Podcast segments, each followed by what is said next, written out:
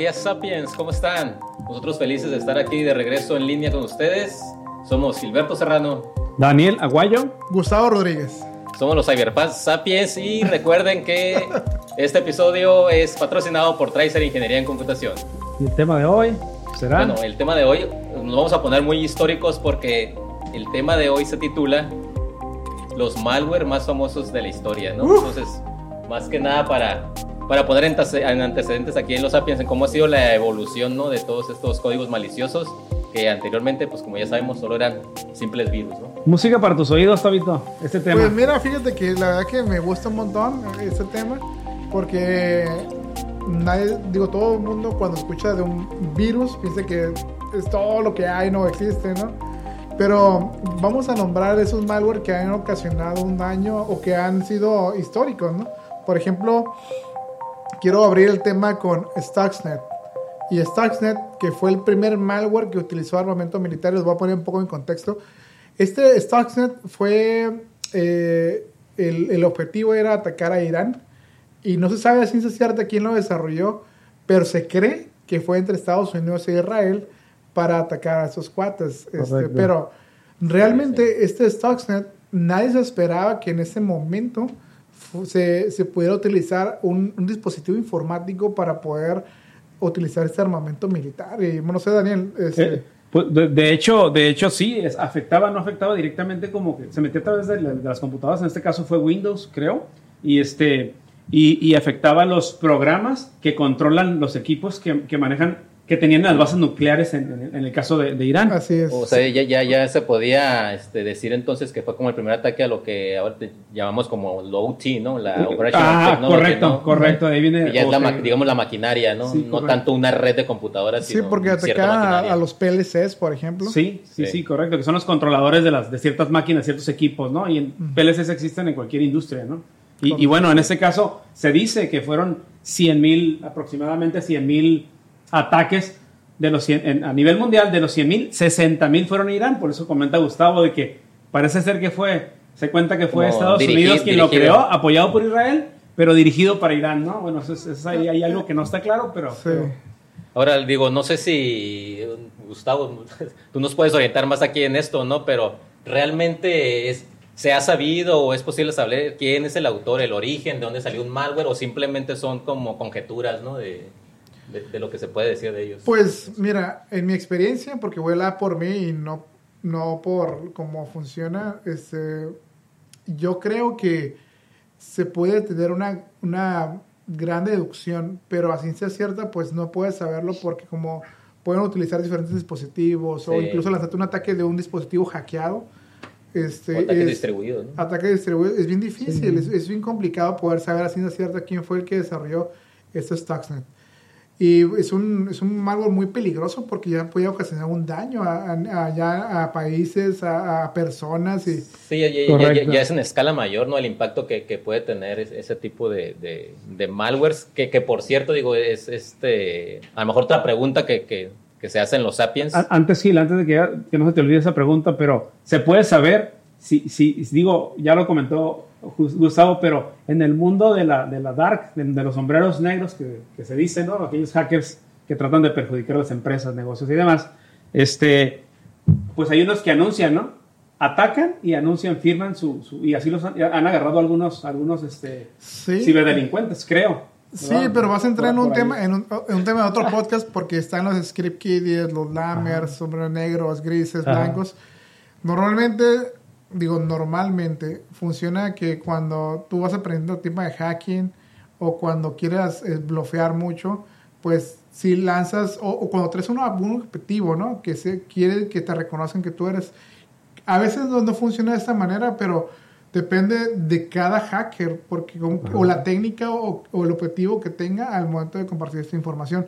No siempre sea así, en algunos casos cuando van aprendiendo a hackear, pues quieren que lo reconozcan y que sepan ellos sí, sí, sí. o la gente que ellos fueron los autores de este, de este gran ataque o de este gran malware, ¿no? Pero sí es un tema ahí pues interesante, ¿no? Sí, lo, lo, que iba a comentar hace un momento era de la pregunta que se podía hacer a lo mejor muchos de nuestros sapiens es este o sea, ¿cuál es el propósito? O sea, ¿por qué hacen los malware, no? Y digo, hablando, por ejemplo, de, de ese Stuxnet que iba dirigido, ¿no? hacia un país que ya estamos hablando, digamos, cuestiones políticas, ¿no? Pero no necesariamente, ¿no? Este, hay muchas otras razones por las que se puede crear un, un Por ejemplo, Zeus o Zeus. Que es otro en la lista, ¿no? este, este, este gusano, al igual que Stuxnet, fue diseñado para hacer el mal, pero el Zeus fue un gusano que fue bien orientado al sector financiero. ¿Y qué creen? Si vas a ahorita al sector financiero, ¿qué creen que va a pasar ahí, no? Sí, sí. No, no, pues es un colapso, ¿no? Total. Definitivo.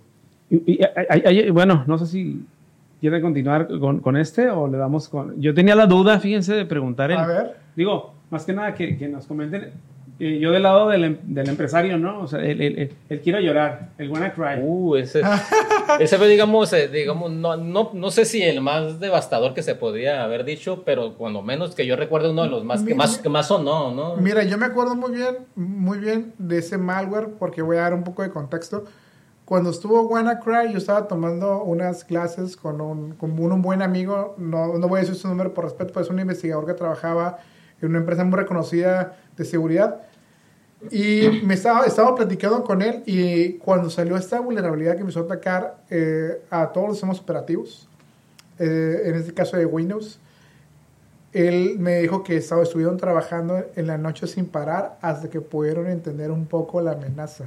Porque estaba atacando una vulnerabilidad específica de Windows y se empezaba a propagar este, pues masivamente a nivel mundial y ni siquiera ocupabas una interacción humana para poderte este, infectar este malware. Exacto. de este malware se propaga automáticamente. Es un ransomware y creo que en un episodio anterior tocamos el tema de ransomware o no, no, no, no recuerdo muy bien, pero el tema de ransomware ya saben que es un cifrado de datos.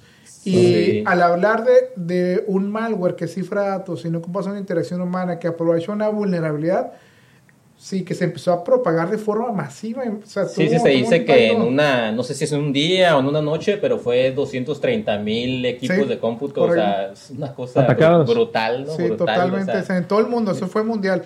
Y salió en las noticias, este, no encontraban rápidamente este, qué es lo que estaba pasando. Entendían el tema de ransomware, pero como todo ransomware utilizan tácticas y técnicas diferentes y van mutando y son polifórmicos Sí dependen de una variante anterior, pero el ransomware pues es complicado cada variante que sale, ¿no?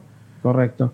Sí, de, definitivo, ¿no? Entonces, digo, llevamos el Stuxnet, el eh, Zeus, el WannaCry, ¿cuál sería otro de los Sería MyDoom. MyDoom, ¿qué, ¿qué, podemos comentar de MyDoom? Pues, MyDoom es un gusano que llega a través de correo electrónico. Este gusano que llega a través de correo electrónico, pues llega con un con una técnica para persuadir a los usuarios para que le den clic en los hipervínculos o, o clic en los archivos adjuntos y poderse aprovechar de los sistemas de, Windows y empezarse a propagar, ¿no? Casi siempre cuando un malware empieza a infectar los equipos puede utilizar los servicios de RPC o puede utilizar los servicios de SMB para poderse ir de forma lateral y este fue muy conocido porque es, es, uno de los ataques de por correo electrónico que ha ocasionado más daño. sí, de hecho también se creía de que también fue creado así como que para ser dirigido porque las primeras infecciones o donde se supo fue en las empresas de tecnología como Microsoft, Google, ahí fue donde se manifestó primero, entonces como que iba para allá, ¿no? Pero igual, igual fue conocido en todo el mundo. Súper, súper, bueno, muy completa la, explicación. Eh, muchachos, eh, pues nos queda con Ficker, creo, de, de todos los que hemos comentado aquí. Este, ¿En qué consiste este? ¿Qué nos pueden decir? Pues Configure eh, es, un, es un gusano también igual que, que, otros, pero está orientado a vulnerabilidades específicas de Windows Server. Donde en Windows Server aprovechaban la vulnerabilidad, la explotaban y creaban una puerta trasera para poderse conectar a los diferentes dispositivos. Aprovechando pues tener la manipulación de los servicios. Este, por ejemplo, si ustedes veían que su directorio activo estaba lento, que de repente no se pueden autenticar o algo extraño estaba pasando. Sí, algo normal ahí en la red. Seguramente era Configure que estaba haciendo algo, ¿no? Haciendo de las suyas. Dentro de la red, así es. Ok. Y este, bueno, eh, eh, en resumen, ¿qué podemos comentar así, así rápidamente? O bueno, eh, ¿alguna recomendación más que nada para la gente que nos está escuchando? Actualmente, ¿cómo puede ser afectada con, cualquiera de estos bichos, con cualquiera de estos ataques? Pues mira, de, de, los que hemos hablado aquí ahorita, pues hemos escuchado, ¿no? Que se centraba o atacaba cierta vulnerabilidad, ya sea del Windows Server o de las máquinas, o sea, hablamos de vulnerabilidades, ¿no? Eso quiere decir que, que hay algo que le falta para ser seguro a ese sistema operativo. Entonces, una de las recomendaciones, pues definitivamente es tener actualizadas las los, sus sistemas operativos con, con, lo más reciente, ¿no? Los famosos parches, de, ¿no? de sus actualizaciones. Los parches de seguridad. Eso es, eso es así como que de ley, ¿no? ¿Algunas otras recomendaciones? Pues tener un sistema, un sistema de detección, a pesar de que puede ser malware día cero o virus día cero, que no se puede detectar por ninguna firma de seguridad, pero que siempre tengan un software de seguridad y lo tengan actualizado. Eso es súper importante, ¿no? Que tengan su endpoint y que lo tengan interconectado con otros sistemas de defensa también para poder hacer detecciones de lo que se pueda eh, mayormente algunas pruebas que se puedan hacer de, de este, revisiones por parte de algún experto, en el caso de que no sean expertos en ciberseguridad, ¿qué recomendaciones Pues mira, todas las empresas, digo, y todas debería de ser, es un deber ser, uh -huh. necesitan hacer pruebas de penetración y análisis de vulnerabilidades uh -huh. periódicamente. Puede ser seis meses, cada año, depende del giro y la actividad sí. que tú tengas. Este, pueden ustedes fijar el tiempo, la frecuencia. O sea, la recomendación es cada seis meses y es súper importante que las hagan así se pueden dar cuenta de las fallas de seguridad y vulnerabilidades que tienen para poder evitar como estos malware que, que estamos mencionando, que en su mayoría están atacando vulnerabilidades del sistema operativo.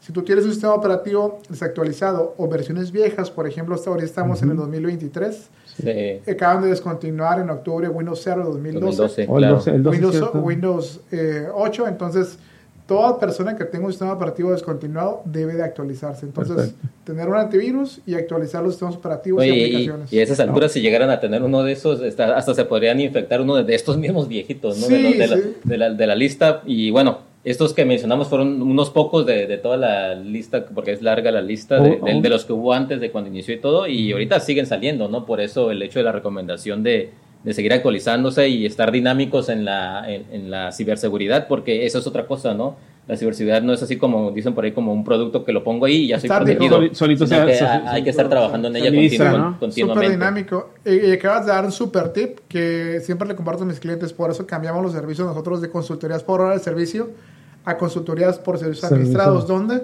en el tema de seguridad siempre estamos actualizando las partes de seguridad, políticas de los firewalls, políticas de los antivirus, viendo y entendiendo el entorno de tráfico de red, analizando las amenazas y la seguridad es dinámica. Siempre estamos actualizando. Sale un nuevo malware, tú configuras tus sistemas de defensa para protegerte de este malware, identificando todo, ¿no? Obviamente nosotros hacemos nuestro tema del podcast, hacemos Trade Intelligence, donde tenemos diferentes orígenes de datos y entendemos campañas y mucha información para que los sistemas de defensa pues, se puedan parchar en automático y podamos nosotros estar protegidos ante un ataque o un posible ataque. ¿no?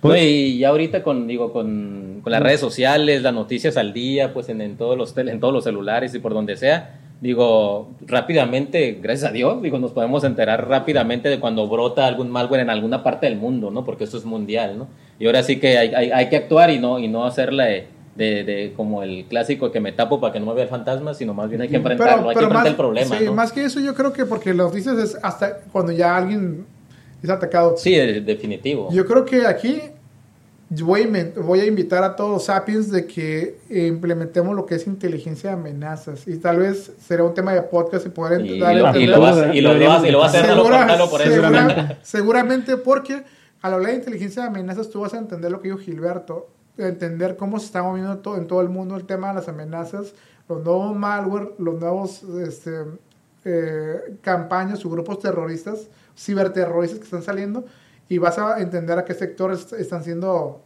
o ellos están diseñando sus campañas y qué sí. vulnerabilidades y qué afectaciones tenemos en los sistemas operativos. Ahora sí que los ves como pues, con, con, los ojos del depredador, ¿no? ¿Se acuerdan que miraba los, los, los, el calor? pues donde está sí, la mancha de calor, por ahí, sí, por ahí viene caminando el malware, ¿no? Digo, hablando geográficamente. Bueno. Hablando geográficamente, ¿no? Eh. Y estas recomendaciones son tanto para, para el equipo o eh, servidores físicos como para servidores en nube o este ah, es un buen punto. O hay algo más que tengamos que observar en nube sobre todo. Mira, el tema de nube es un tema eh, el cual mucha gente dice, ¿sabes qué? Yo me voy al nube y estoy totalmente protegido y no. Exacto. O sea, el proveedor nube te da los servicios y la infraestructura, están las siglas, ¿no? Uh -huh. Infraestructura como servicio, plataforma como servicio y software como servicio. Pero lo que pasa dentro de cada servicio, de cada máquina virtual, de cada servidor, de cada servicio que tú estás publicando, es responsabilidad de cada, de cada persona, de cada eh, empresa, usuario que lo está configurando. ¿Qué quiere decir? Que los sistemas de defensa que tú estás implementando, tanto locales, deben ser aplicados seguramente en la nube. Obviamente los entornos son diferentes, la metodología seguramente se tendrá que cambiar porque solamente en nube. Este, no, no voy a hablar ahorita de containers y de Kubernetes y todo eso, pero, pero realmente sí hay que prestar mucha atención en la nube y no pensar que te vas a la nube y estás completamente protegido por el proveedor, no. Hay sistemas de defensa que se deben de configurar en la nube. Perfecto. ¿Algo más que quieran este, pues, comentar pues antes de cerrar, antes de ir cerrando, que para algo que se les haya, que bueno, que tengan en mesa y que no quieran que se les quede? pues a ver, Gustavo. Pues mira, yo voy a hablar sobre los servicios SOC de nosotros y el laboratorio de recuperación de datos. Sí, no puede, los no puede fallar. De nosotros están enfocados en poder hacer una detección temprana de las amenazas, analizando tráfico de red, analizando las vulnerabilidades, teniendo analistas 24/7 los cuales están revisando lo que está pasando a nivel informático, seguridad en cada una de las empresas. Son servicios que Tracer, en este caso que nuestro patrocinador, está, está dando. Y los invito para que conozcan más de nosotros en nuestras redes sociales y en nuestra página de internet. Y el laboratorio de recuperación de datos, que no solo hacemos la recuperación de datos de discos dañados, memorias, de, de algún dispositivo que no se pueda leer, sino que ya también estamos trabajando en la desencriptación de datos que es un, puede ser un tabú, ¿no? De que sabes que eso no, no, no se puede hacer, esto es imposible porque platicar con unos colegas. Y, no, y, no, estamos hablando de, de, traerlos de un respaldo, ¿no? Sino de devolver la información como estaba originalmente. sin negociar, sin negociar. Sin con negociar con el hacker, sin que las llaves estén publicadas y aunque ya ellos estén cifrados y hayan formateado el Pero déjame decir eso, Tavo. A ver. Somos los, de los pocos en el mundo que podemos lograr eso. Así es, somos de los pocos en el mundo. Dani dio un punto clave aquí. Se puede hacer, ya se puede hacer. Hay procesos de ingeniería inmersa que se hay que trabajar, pero la información no está perdida completamente. Si tú fuiste víctima, que espero que toco madero que no sido víctima, pero si fuiste víctima, aquí voy a hacer un comercial, ¿no? Te podemos ayudar con el tema de desencriptar tus datos. Y quiero aprovechar, sé que estamos en cierre, ¿verdad? Pero quiero aprovechar de una anécdota que tuvimos, una experiencia que tuvimos para que pues los sapiens sepan, ¿no? Que, que nos contactaron para recuperar, este, para recuperar un servidor de ransomware. Eh, esta persona es una empresa, una maquiladora, no vamos a decir nombres, transnacional, Estados Unidos, México. Y este, ¿Habla de la empresa médica? De una empresa médica, correcto. Eh, nos contactan, ellos ya habían contactado un SOC y el SOC, personal especialista, CISOs del SOC, le dijeron que no se podía, que era imposible. ¿sí? Nos contactan. Eh, ¿Bastó cuánto, Gustavo? ¿Hábitos? que ¿10 días? No, 10 días aproximadamente, sí, pero el diagnóstico nosotros lo damos en 5 días. Ok. En 10 días nuestro cliente ya tenía totalmente su, pues información recuperada y como dice Gil, no de un respaldo, fue recuperada con nuestras herramientas de, de, de, pues de desencriptación de ransomware. Voy a hacer un enfoque en ese punto porque platicando con unos colegas, ellos piensan que va asociado en el tema de detección con el EDR o XDR y antes de que, de que se encripten poderlo detectar, pero no nosotros somos en la parte de forense digital, donde ya está siendo encriptado, no tienes un backup, no tienes las formas de poderte recuperar. Y nosotros hacemos esa ingeniería para desencriptar los datos. exacto. Y, una anécdota que acabamos de ir a, acabamos de ir a, Guadalajara hace un par de meses. Sí. Sí. Pues promoviendo este, este, este servicio, promoviéndolo. Y recuerdo que nos acercamos ahí a una, a una mesa. Eran, eran puros ingenieros, no vamos a mencionar marcas ¿verdad? Sin embargo, recuerdo que cuando les comentamos, hicimos el comentario de que se podía desencriptar este, un servidor de ransomware, así como que al principio como que se burlaron, ¿verdad? Sí, sí, sí, no sé si se acuerdan, pero ya después, ya, ya cuando pues, le hice una explicación, Tabito les dio la explicación más técnica, fuerte, ya, ya, ya como que empezaron a entender un poquito. Y ya, nos recomiendan. y ya nos recomiendan. Sí, sí, sí, nos pidieron tarjetas y ya nos recomiendan, pero es una, una pues anécdota muy agradable, la verdad. ¿eh? Sí, así es. Y pues bueno, digo, eh, sobre el tema de, de, hoy, decirle a los sapiens de que ahora sí que depende de nosotros, es decir, de, de, la gente de sistemas, la gente de ciberseguridad, de nosotros depende si se hace un famoso, un ransomware o un malware, ¿no? Es decir, hay que trabajar en la prevención y bueno, en el caso de ya definitivamente haber caído en una situación así, pues ya está el servicio que ya comentaron aquí Daniel y, Daniel y Gustavo, ¿no? Perdón. Sí, correcto. Entonces, este... Pues nada más invitarlos a que se suscriban a que Así se suscriban a- aquí al, al Que nos sigan en el que nos- podcast. Que nos, sigan en el podcast. Eh, bueno, que nos sigan a través de las redes sociales, LinkedIn, Facebook, Instagram, TikTok, Twitter, todas las redes sociales estamos como Grupo Tricer. Y pues no nos podemos ir sin mencionar la, la frase del, Del podcast episodio. o del episodio. ¿A ¿no? quién la trae el día de hoy? Eh, Aquí, Dani. me A ver, Dani, a ver. Échala. De tu ronco vamos- pecho. De mi ronco pecho, ahí viene. Recordemos que el malware no conoce fronteras ni distinciones en la lucha contra las amenazas digitales. La prevención es el arma más poderosa, ¿sí? Quédense, Uf. quédense con prevención, jóvenes. Sin Buenísima, lugar a dudas. buenísima frase. Vámonos a pensarla y a no pensarla tanto. Hasta luego. Gracias, Hasta gracias, hasta un luego. placer Gracias. ustedes. Bye. Gracias.